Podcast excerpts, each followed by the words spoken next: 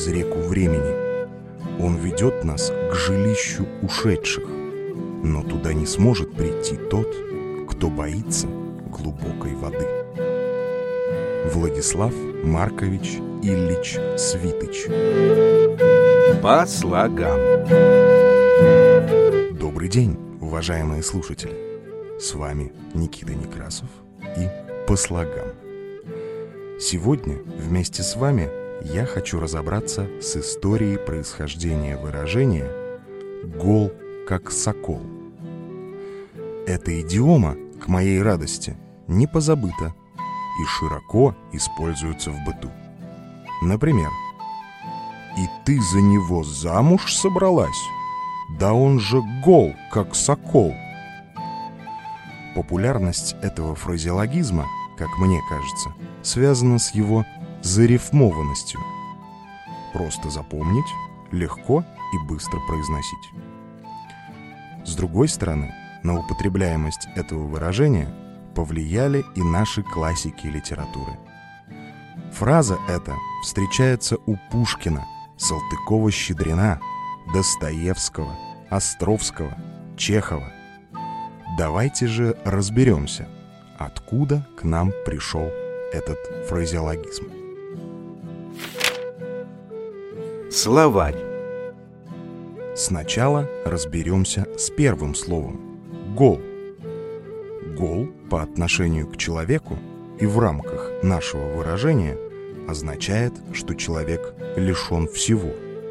То есть это даже не крайняя степень бедности, а скорее уже нищета. А вот второе слово, казалось бы, говорит нам о такой прекрасной птице, как сокол. Но почему же он тогда гол? И почему он сокол, а не сокол? Неужели слово преобразовалось в языке исключительно в угоду рифме? Не все так просто, друзья. Согласно словарю живого великорусского языка Владимира Ивановича Даля, соколом называлось древнее стенобитное оружие, которым пробивали ворота и стены осажденных крепостей. Конструкция его очень незамысловата. Часть ствола толстого дерева и кусок металла, которым обшивался ударный конец этого бревна – чтобы сокол был удобен в использовании, с него срезались все ветки, удалялись торчащие сучки, а иногда он даже полировался.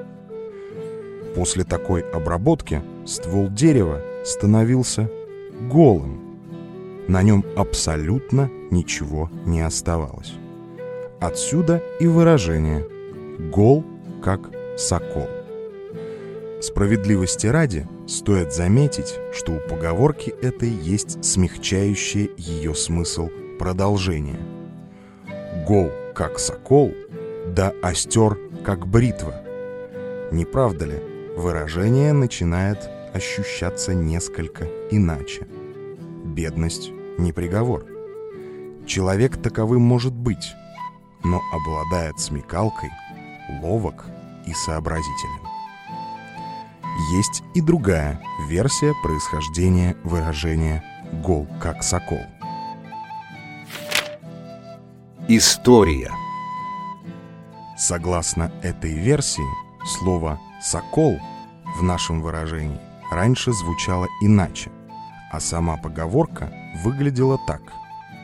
«Гол как сукол».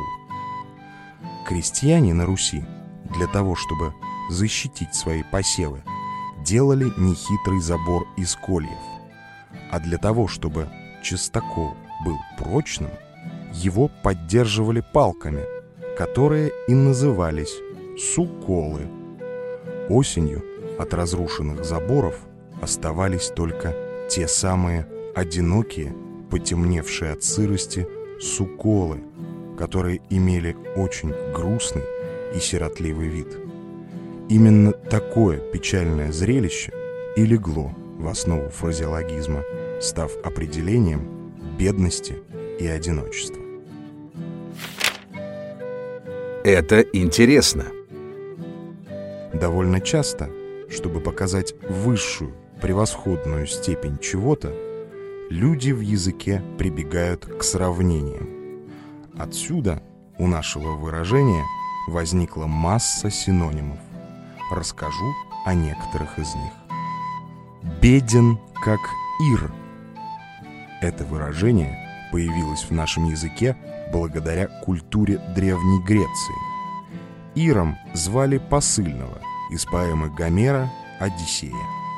Сравнение с ним указывает на низкий социальный статус и самый скромный заработок.